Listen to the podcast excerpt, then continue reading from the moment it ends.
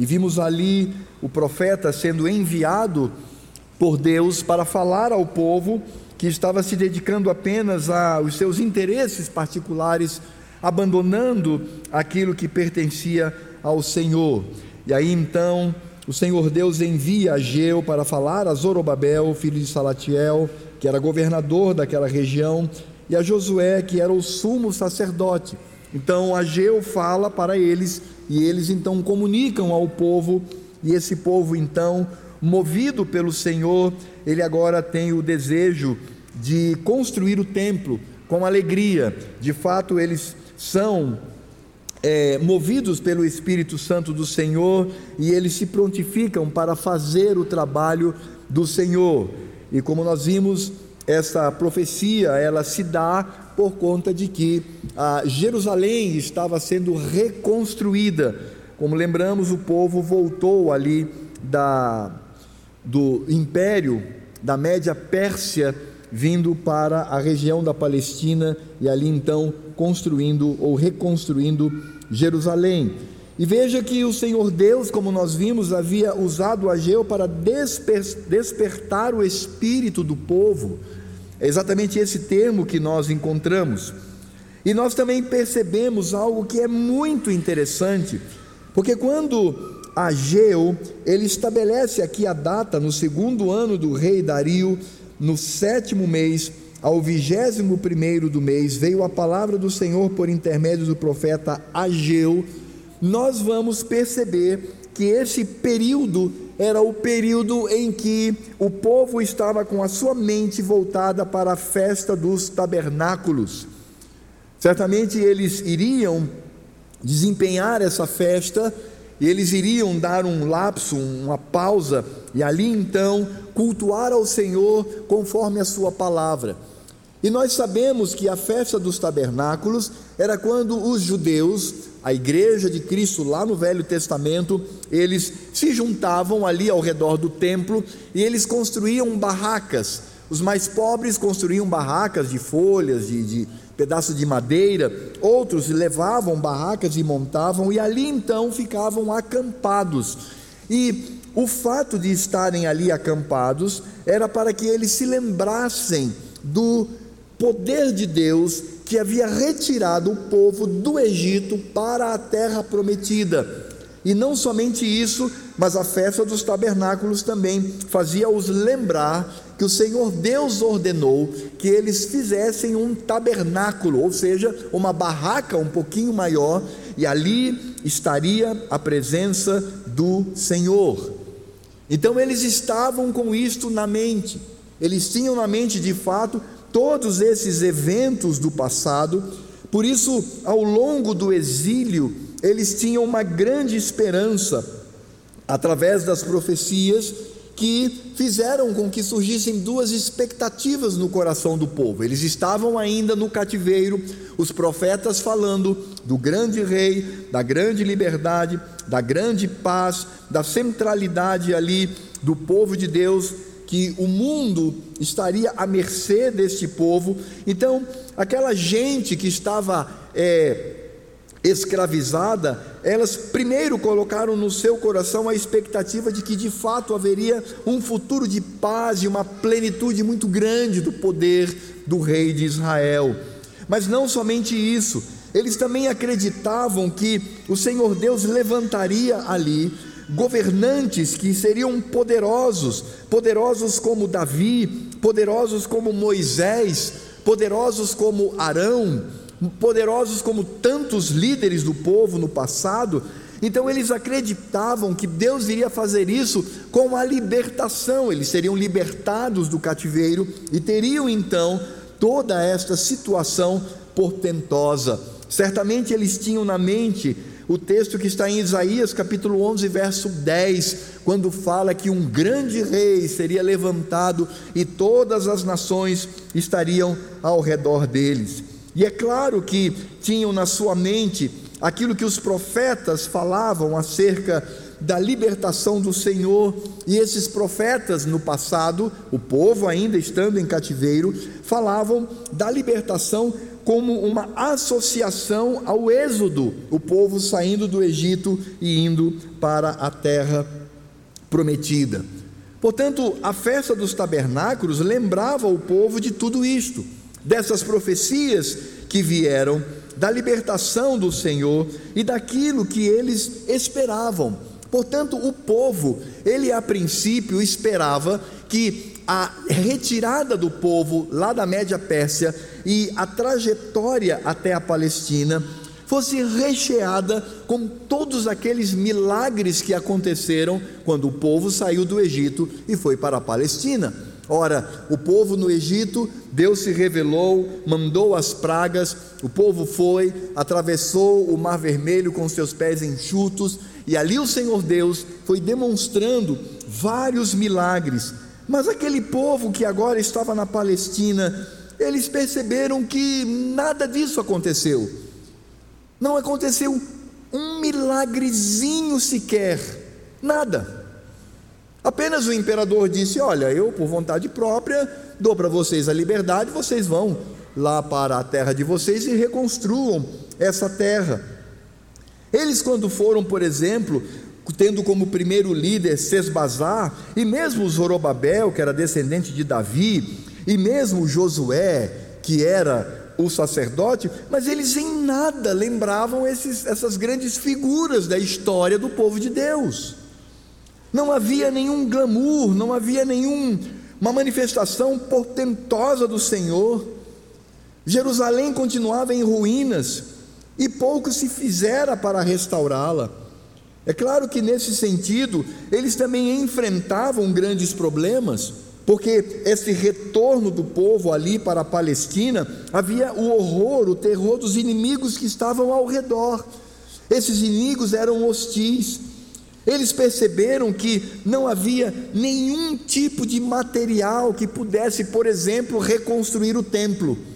Eles viram o templo ruído, queimado, abandonado, 70 anos naquela condição, e quando eles olharam ao redor, eles não viram nada que pudesse construir um templo com a mesma magnitude do templo de Salomão. E aí, certamente no coração deles, ah, houve a frustração, porque como é que Deus vai habitar conosco num prédio roto, feio, remendado, onde não há brilho, não há valor, não há nada?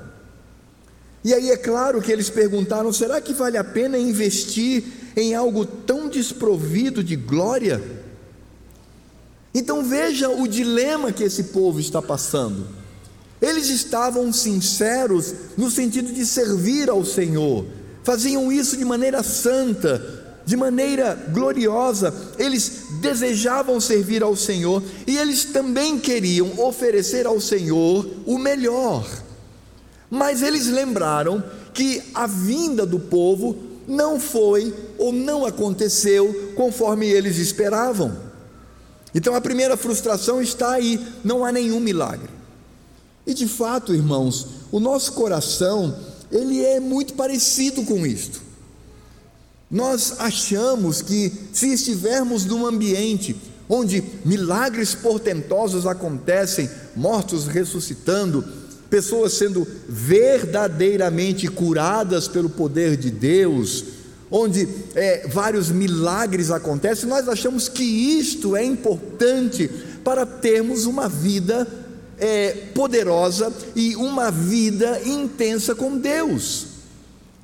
Por isso nós achamos que o culto tem que ser um culto mais animado, mas esse animado é o ritmo, é a dança, é o grito, é manifestação corporal.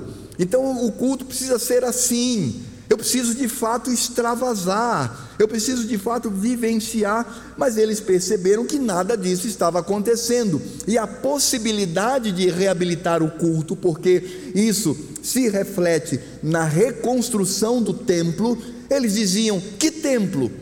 Não tem nada. Estamos aqui com boa vontade, queremos oferecer o melhor para o Senhor, mas o resultado é um resultado roto, feio, sem sentido algum. E é interessante porque isso vai se refletir já no momento em que eles lançam a pedra fundamental.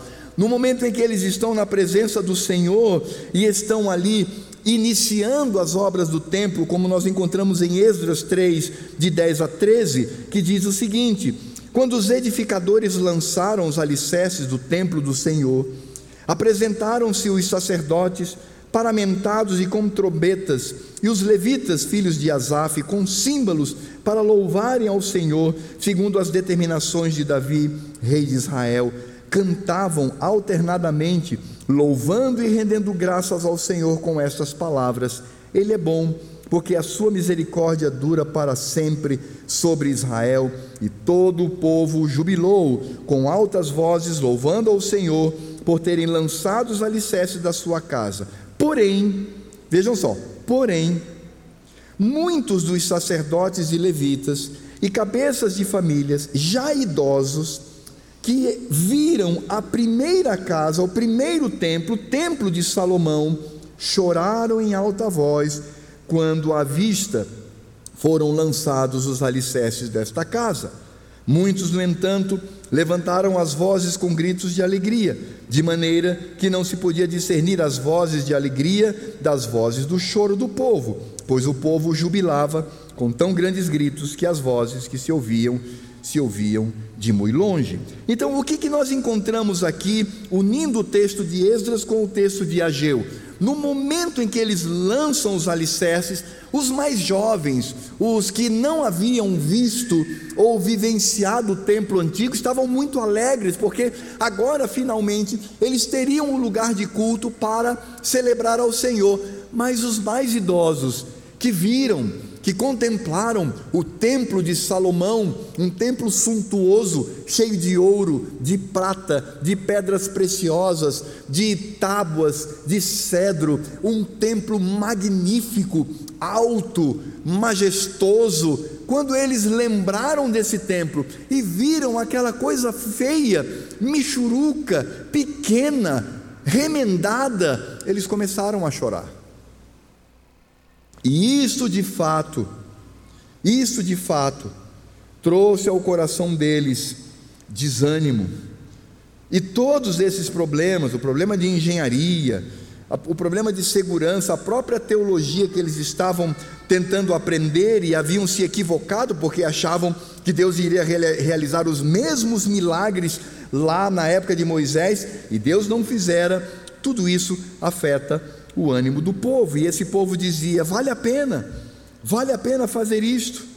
E é exatamente nesse ambiente que Ageu foi enviado pelo Senhor para lembrá-los da sua aliança e lembrá-los de que deveriam colocar o seu coração na motivação correta. Irmãos, é importante nós entendermos que o povo aqui não está pecando, pelo contrário, ele está desejoso em trabalhar para o Senhor e dar o melhor para o Senhor, mas o que eles perceberam é que o trabalho deles, o esforço deles, não estava conforme eles desejavam para Deus, por isso estavam desanimados. E aí então o Senhor, na sua graça, na sua misericórdia, manda a Geu, que está aqui no capítulo 2, de 1 a 9. Acompanhe a leitura da palavra de Deus. No segundo ano do rei Dario, no sétimo mês, ao vigésimo primeiro do mês, veio a palavra do Senhor por intermédio do profeta Ageu, dizendo: Fala agora a Zorobabel, filho de Salatiel, governador de Judá, e a Josué, filho de Josadaque, o sumo sacerdote, e ao resto do povo, dizendo: Quem dentre vós que tenha sobrevivido contemplou esta casa na sua primeira glória? Salomão. E como a vedes agora, o remendado, não é ela como nada aos vossos olhos?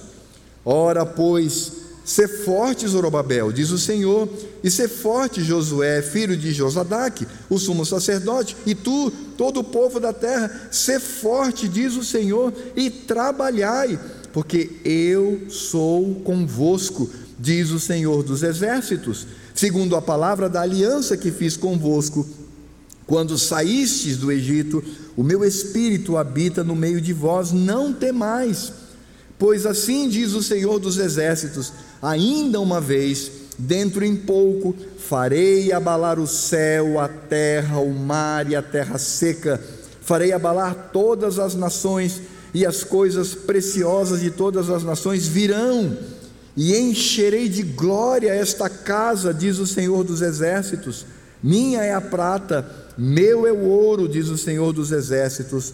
A glória desta última casa será maior do que a da primeira, diz o Senhor dos Exércitos, e neste lugar darei a paz, diz o Senhor dos Exércitos. Meus irmãos, o que nós encontramos aqui não é outra coisa senão a manifestação de um Deus cheio de misericórdia, um Deus cheio de amor que reconhecia no coração do seu povo o desejo de fazer o melhor e obter os melhores resultados daquilo que eles haviam planejado. O Senhor vem, portanto, a este povo para que eles pudessem colocar suas motivações quanto ao trabalho no lugar certo. E essa palavra, irmãos, ela é importante porque muitas vezes nós, como crentes, desanimamos da nossa jornada. Desanimamos do trabalho que Deus tem colocado para as nossas mãos, porque parece que a coisa não vai, parece que não desenvolve, parece que não vai adiante. A gente tenta, tenta, tenta, mas parece que as coisas não acontecem. Temos falado sobre criação de filhos e como isso é um microcosmo de tudo aquilo que podemos fazer como aplicação daquilo que está acontecendo aqui com o povo e a manifestação do Senhor. Quantos pais às vezes não querem desistir da criação de seus filhos porque é algo difícil. Ele tem o desejo de transformar aquela vida numa pessoa que glorifique o nome do Senhor, mas é cansativo e ele desanima. Ou mesmo quando eu estou na igreja, aquela pessoa que diz assim: esse ano eu vou evangelizar no meu trabalho, e o desejo dele é que muitas pessoas se convertam, e ele quer isso para a glória de Deus. Ele faz isso porque ele ama o Senhor, ele passa o ano inteiro e evangeliza, e cria projetos, e utiliza todos os meios no seu trabalho, na sua escola, e ninguém se converte. Isso de fato, irmãos, às vezes vem frustrar o nosso coração ou mesmo quando nós estamos dentro da igreja, da igreja local, e nós realizamos o trabalho, e esse trabalho sequer é reconhecido pelos irmãos, tudo isso desanima o nosso coração, por isso a vinda do Senhor é a vinda do consolo, para mostrar que todo e qualquer trabalho no reino de Deus não é vão, e que este trabalho não está necessariamente atrelado aos resultados que eu gostaria de ter. Porque, se nós olharmos para Isaías, ele passou a vida dele inteira pregando a Cristo e não houve uma conversão sequer. Foi isso mesmo que você ouviu. E eu tenho certeza que Isaías é um pouquinho melhor do que eu e você no que diz respeito à evangelização. Nenhuma vida sequer. Ele queria que se convertesse e não houve conversão. Outro profeta, Jonas, o teimoso, ele não queria a conversão do povo. E o povo se converteu. E ele ficou frustrado com isso. Nossas expectativas, irmãos, elas podem de fato ter ali subsídios. Isaías queria ver o seu povo aos pés do Senhor. Jonas olhava para os ninivitas como inimigo do povo de Deus, como inimigo do próprio Deus, como inimigo do templo, do culto. Então ele odiava aquele povo, porque eram de fato inimigos do Senhor. Mas nós precisamos, amados, naquilo que realizamos, entender que todos os resultados vêm da manifestação soberana do nosso Deus. O que Deus requer de mim é fidelidade e trabalhar para que Ele seja glorificado. E qual foi a maneira com que o Senhor utilizou para falar àquele povo? Em primeiro lugar, o Senhor mostrou para eles que ele era o Deus da aliança presente no meio do povo, Olha só o que diz do verso 1 ao verso 4. No segundo ano do rei Dario, no sétimo mês, ao vigésimo primeiro do mês, veio a palavra do Senhor por intermédio do profeta Ageu, dizendo: Fala agora a Zorobabel, filho de Salatiel, governador de Judá, e a Josué, filho de Josadaque, o sumo sacerdote, e ao resto do povo, dizendo: Quem dentre vós que tenha sobrevivido contemplou esta casa na sua primeira glória, e como a vedes agora, não é ela como nada aos vossos olhos? É isso que o Senhor está dizendo. Ora, pois, se forte, Zorobabel, diz o Senhor, se forte, Josué, filho de Josadaque, o sumo sacerdote, e tu, todo o povo da terra, se forte, diz o Senhor, e trabalhai, porque eu sou convosco, diz o Senhor dos exércitos. Ora, como nós vimos, a construção ali do templo era crucial para aquele momento da renovação da aliança. É óbvio que esse templo, ele estava conectado desde Gênesis 3:15, quando o Senhor ali institui um povo para si, estava conectado aos sacrifícios esporádicos que eram feitos pelos pais de família, estava conectado ao tabernáculo, estava conectado ao templo de Salomão, como também se conectava com o templo de Herodes, se conectava com a vinda do Cristo, se conecta com a igreja do Senhor hoje e se conecta com a vinda do Senhor. De fato, aquele templo não era uma mera construção, mas ele trazia o peso da aliança do Senhor, da manifestação da aliança do Senhor. Por isso, Deus relembra que a aliança permanece de pé, a mesma feita no início de Israel como nação. Ele diz assim como foi no Egito, e lembram que eles estavam frustrados porque nada havia acontecido como um milagre, como é, acontecimentos portentosos, nada disso acontecera. Mas o Senhor diz claramente para eles: Veja, da mesma sorte como eu fiz no Egito, isso permanece com vocês. Eu sou o mesmo Deus, a minha aliança permanece. Por isso que há aqui um paralelo feito pelo próprio Deus entre o êxodo do Egito e a volta da Babilônia. Deus está dizendo sim, os profetas falaram a verdade. Vocês podem fazer um paralelo entre a saída do povo do Egito e a saída do povo do reino da Média Pérsia. Podem, porque é o mesmo Deus, a mesma aliança e veja a expressão eu sou convosco, é o fulcro, é a base da aliança de Deus com o seu povo. Vocês são o meu povo, eu sou o seu Deus. Este é o ponto. Apesar das aparências daquele templo tão roto, o mesmo Deus do Êxodo permanecia agora no meio do seu povo. Esta era a garantia da continuidade da aliança. A continuidade da aliança não se dava pela construção do templo em si, mas pela presença de Deus, cujo templo simbolizava a sua habitação. Bem como o sucesso daquela reconstrução estava na presença do Senhor. E de fato, queridos, nós vamos perceber que é a presença de Deus no nosso meio. Preste atenção no que eu vou dizer agora. É a presença de Deus no nosso meio que faz com que este culto não seja menor do que o que aconteceu no Monte Sinai, do que o que acontecia no templo do que acontecia nos momentos em que o Senhor Deus, por sua soberania e manifestação da sua palavra, surgia no meio do povo com milagres e vários sinais. Não há, não há, não há nenhum desnível. Nós não podemos ser como aqueles que pediram um sinal de Cristo. Ó, oh, dá-nos um sinal de sinal. Vocês já têm um, o de Jonas. Esse é o sinal. Acabou. Não tem mais nada a oferecer para vocês.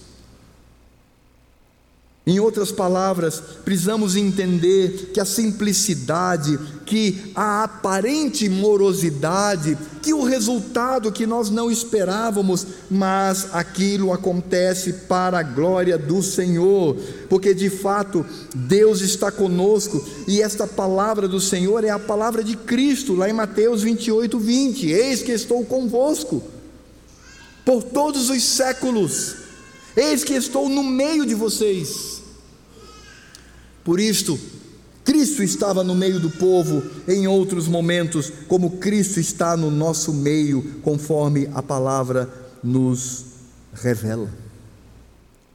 Por isso, amados, quando nós trabalhamos para o Senhor, é claro que podemos estabelecer resultados, podemos estabelecer uma meta, mas o mais importante é entender que, primeiro, precisamos ser fortes no Senhor. Se há aqui irmãos ou irmãs que estão desanimados no seu trabalho e um desânimo que busca a glória de Deus de acordo com as suas perspectivas, eu digo, meu irmão, ser forte. Não desista. A palavra ser forte é persista, resista, esteja firme, porque o Senhor é conosco.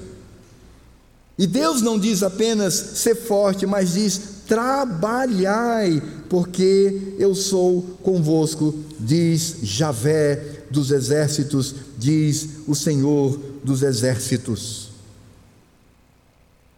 Porque o que Deus requer de nós é fidelidade.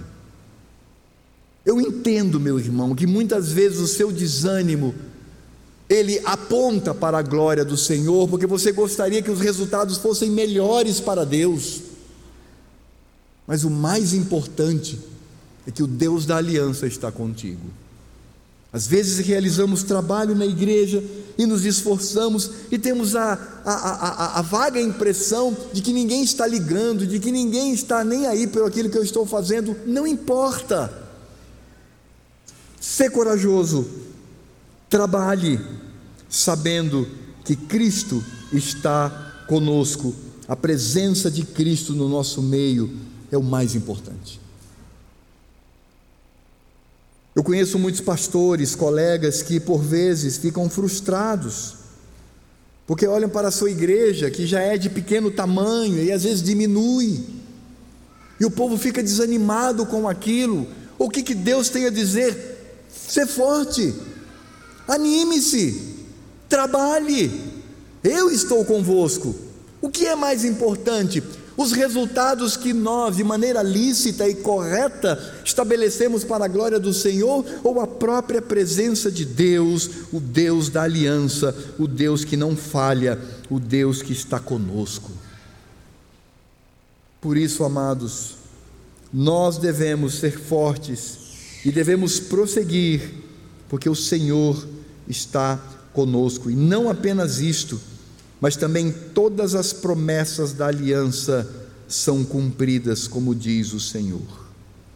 Quando ele estabelece aqui este paralelo entre o Egito e a Média Pérsia, percebemos que o Senhor está dizendo: do mesmo jeito que fiz lá, farei aqui para com vocês. É interessante porque a tradução não nos ajuda, mas existe um paralelo entre Josué, o sacerdote, com Josué, o sucessor de Moisés. E Josué, no Novo Testamento, é traduzido por Jesus. Sim, o nome de Jesus é o nome de Josué, que é o nome aqui do sumo sacerdote. E aí nós podemos ver a conexão da obra do Senhor. Deus é o mesmo. Irmãos, Deus não está dormindo. Deus não nos abandonou. Deus não se afastou, o mesmo Deus que abriu o mar vermelho, o mesmo Deus que ressuscitou o morto de quatro dias, está aqui conosco e as suas promessas serão cumpridas. Alegre-se nisto. Creia no Senhor. Você que trabalha de maneira tão honesta, tão dedicada ao Senhor, creia Deus há de cumprir a sua aliança no nosso meio. Sabe de uma coisa, irmãos?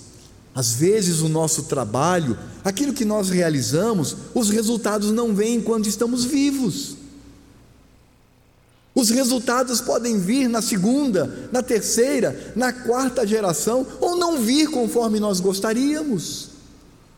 Mas o Senhor Deus há de cumprir as suas promessas tudo aquilo que Deus determinou há de acontecer e eu estou colocado graciosamente dentro desta corrente soberana do Senhor e tudo que eu faço para o Senhor, independentemente dos resultados, independentemente das condições, vai contribuir para que aquilo que o Senhor determinou se cumpra no meio do povo.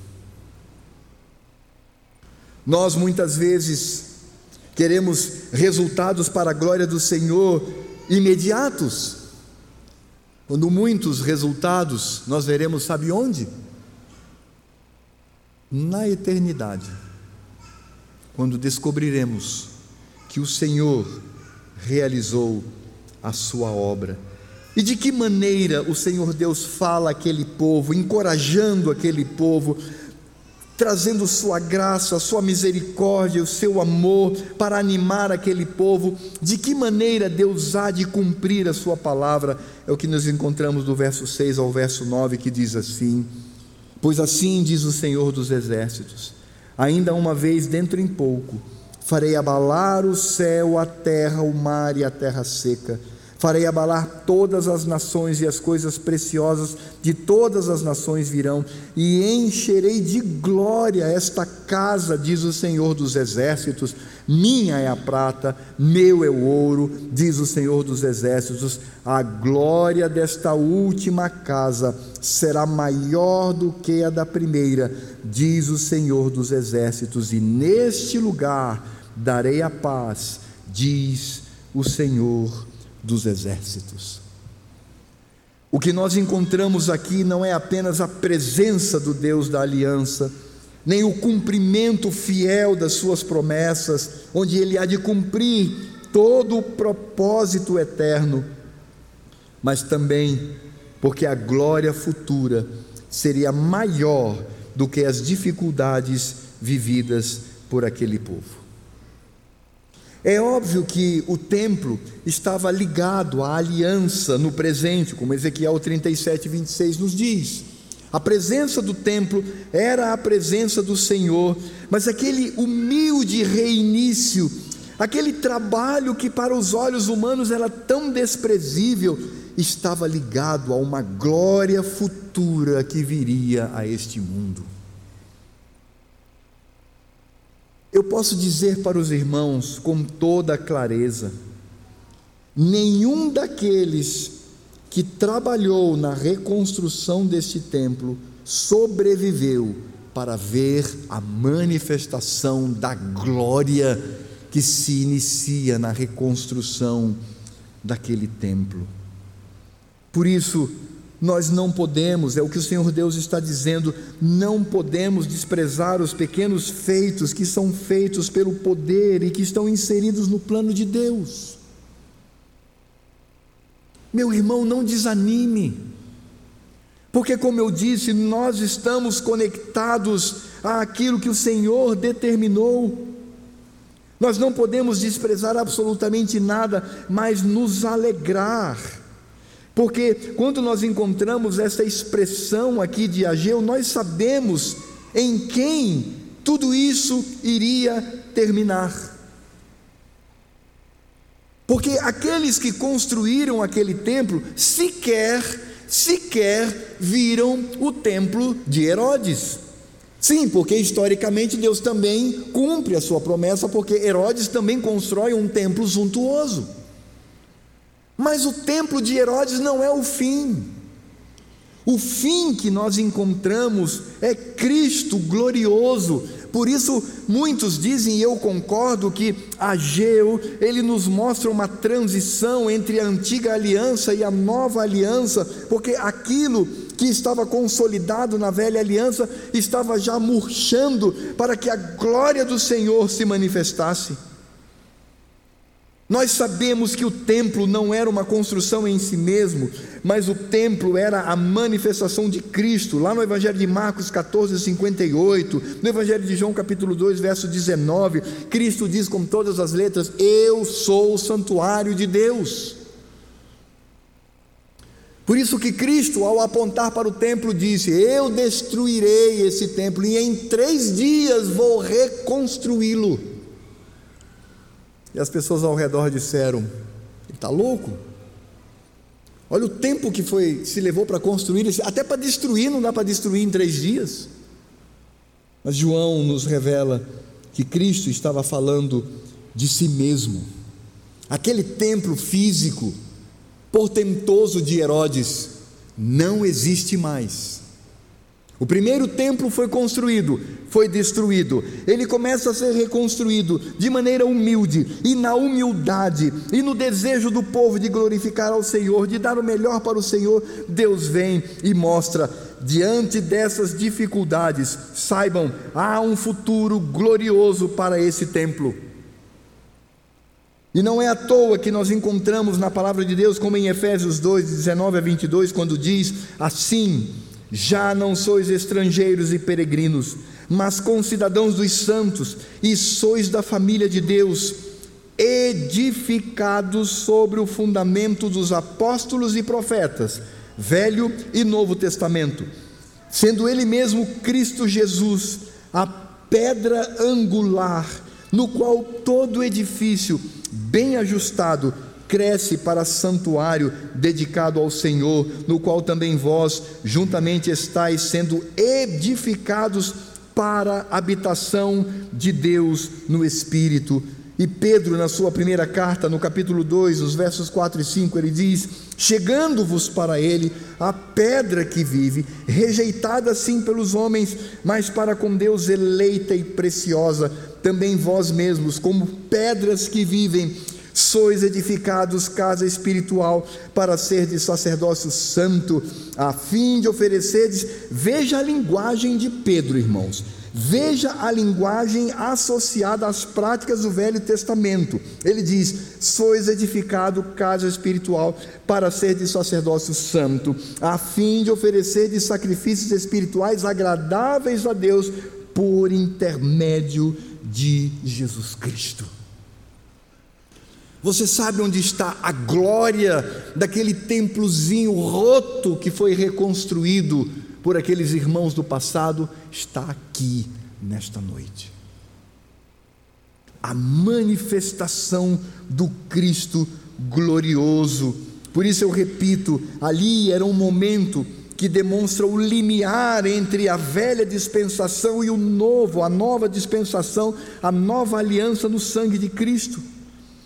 Porque hoje esse templo, ele não está preso em Jerusalém, mas ele está espalhado pelo mundo inteiro e nós, eu e você, somos tijolos, pedras vivas que edificam esse templo.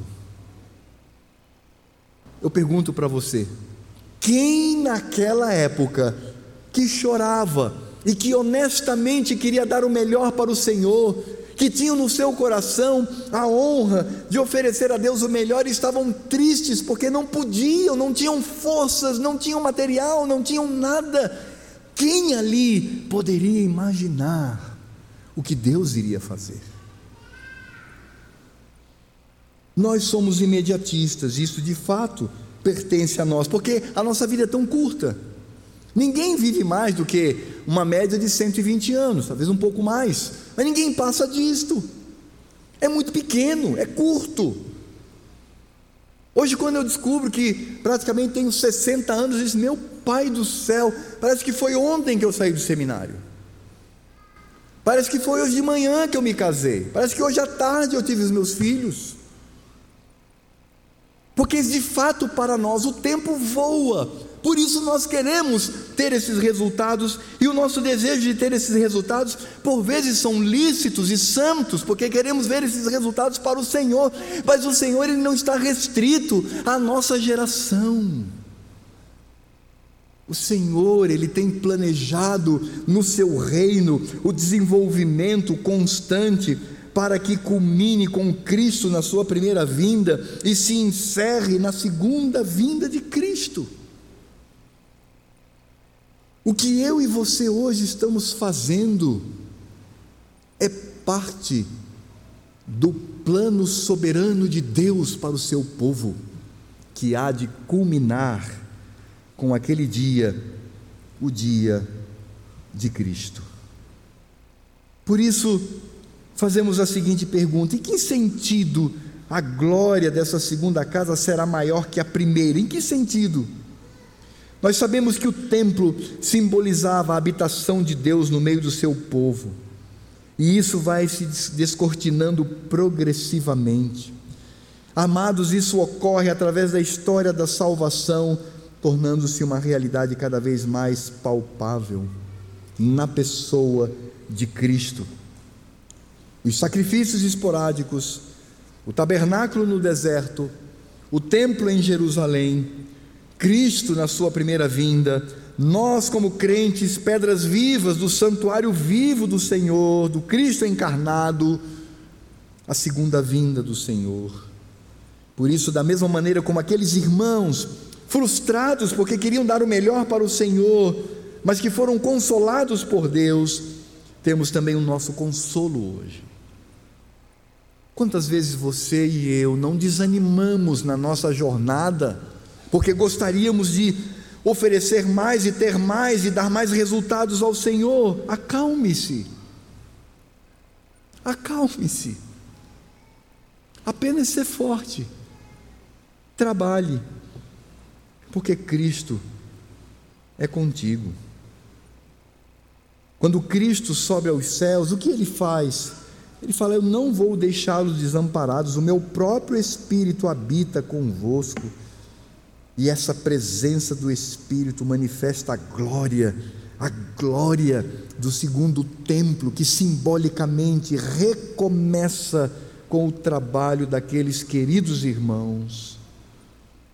Nós que somos esse santuário vivo, vamos continuar nesta glória da presença de Cristo até a sua vinda, cada um individualmente, como pedra neste templo, nós manifestamos e cumprimos aquilo que Deus prometeu àqueles irmãos.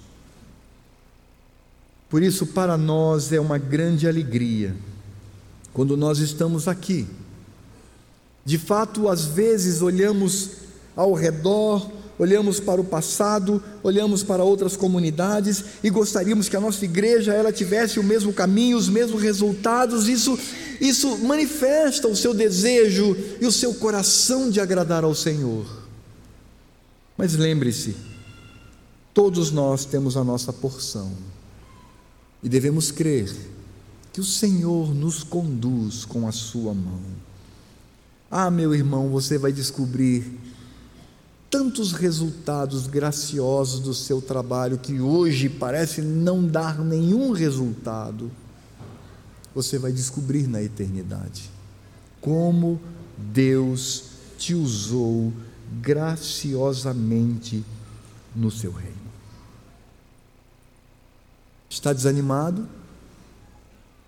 Gostaria de ter mais resultados para o Senhor Deus, para a glória dele? Ser forte Trabalhe. Cristo é contigo. Quais são as aplicações que poderíamos trazer para esta palavra de ânimo para nós que desejamos o melhor para o Senhor? Meus amados, muitas vezes o desânimo ele vem de uma visão limitada e às vezes embotada pelo tempo presente.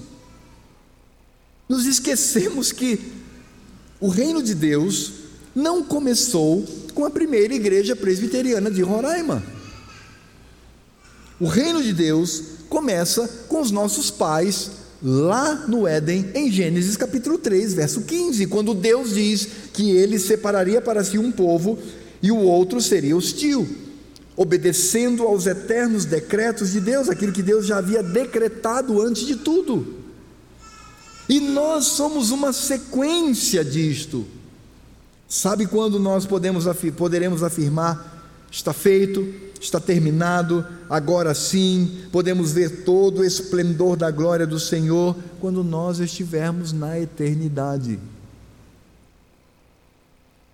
O seu trabalho é tão precioso para o reino de Deus, meu irmão.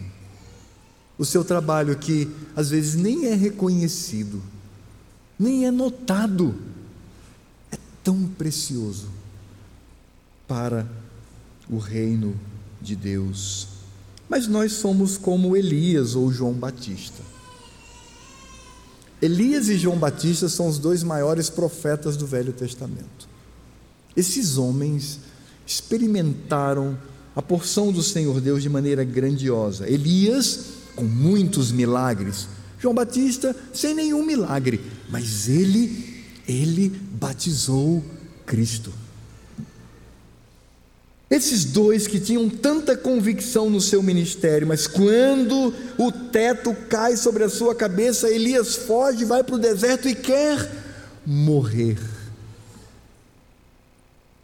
João Batista preso, enclausurado e vendo Cristo e as pessoas ao seu redor, o que, que ele faz? Duvida. João Batista chama um de seus discípulos e diz: Rapaz, eu estou numa crise aqui.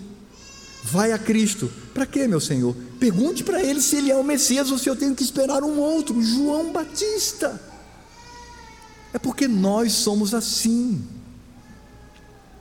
Nós, por vezes, desanimamos quando as coisas parecem cair ao nosso redor. Elias desanimou, mas Deus o sustentou e o soergueu. João Batista desanimou, mas o Senhor Deus, por meio de Cristo, o soergueu, concedendo graça. Nós desanimamos e o Senhor está concedendo a sua graça nessa noite para que você se fortaleça nele e se mantenha firme na obra que Deus, na porção que Deus colocou em Suas mãos. Às vezes, irmãos, precisamos tirar os olhos das expectativas imediatas e olhar para o todo, no passado, no presente e no futuro glorioso. O mesmo Deus, preste atenção nisto, o mesmo Deus que agiu no passado com grandes milagres por meio de Cristo, é o mesmo Deus que agora está ao seu lado. É o mesmo Cristo que está aqui assentado conosco. É o mesmo Espírito que agiu naquele povo e que age na nossa vida. Por isso, a grande importância é a pessoa de Cristo e a sua obra, é o Evangelho. Por isso nós precisamos, às vezes, parar um pouquinho de olhar para o tempo presente e olhar para a glória de toda a obra de Deus ao longo da história e de que nós somos uma peçazinha separada por Deus, colocado nesse tabuleiro para que a sua vontade seja feita.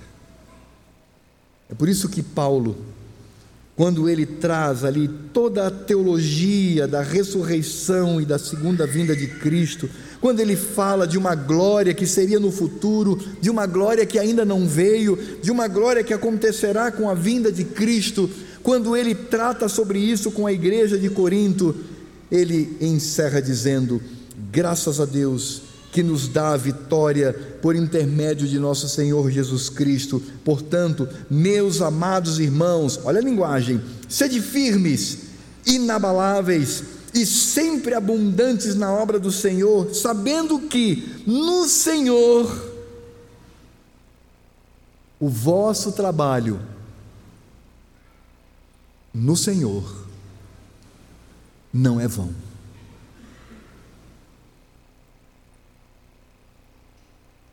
O meu desejo, que vem do fundo do meu coração, é que você que está desanimado, com um desânimo que não é pecaminoso, mas um desânimo que deseja o melhor para o Senhor, não desanime.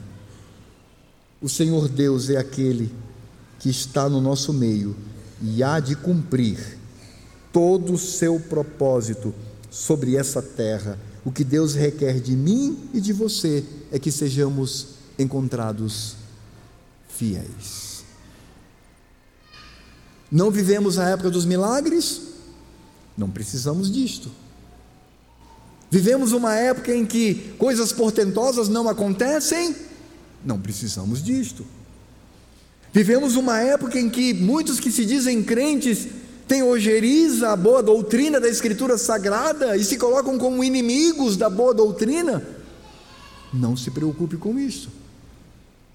Você tem realizado o seu trabalho na igreja e no reino de Deus e ninguém reconhece. Ninguém dá tapinha nos seus ombros, dizendo, meu irmão, que bacana, que joia. Não se preocupe com isto. O seu trabalho em Cristo não é vão, porque Deus te separou como uma peça preciosa em Cristo, no tabuleiro da sua soberania, para que a vontade do Senhor se cumpra em nós. Ser forte, trabalhai, eu, o Senhor, sou convosco. Vamos orar, vamos ficar de pé e orar ao Senhor.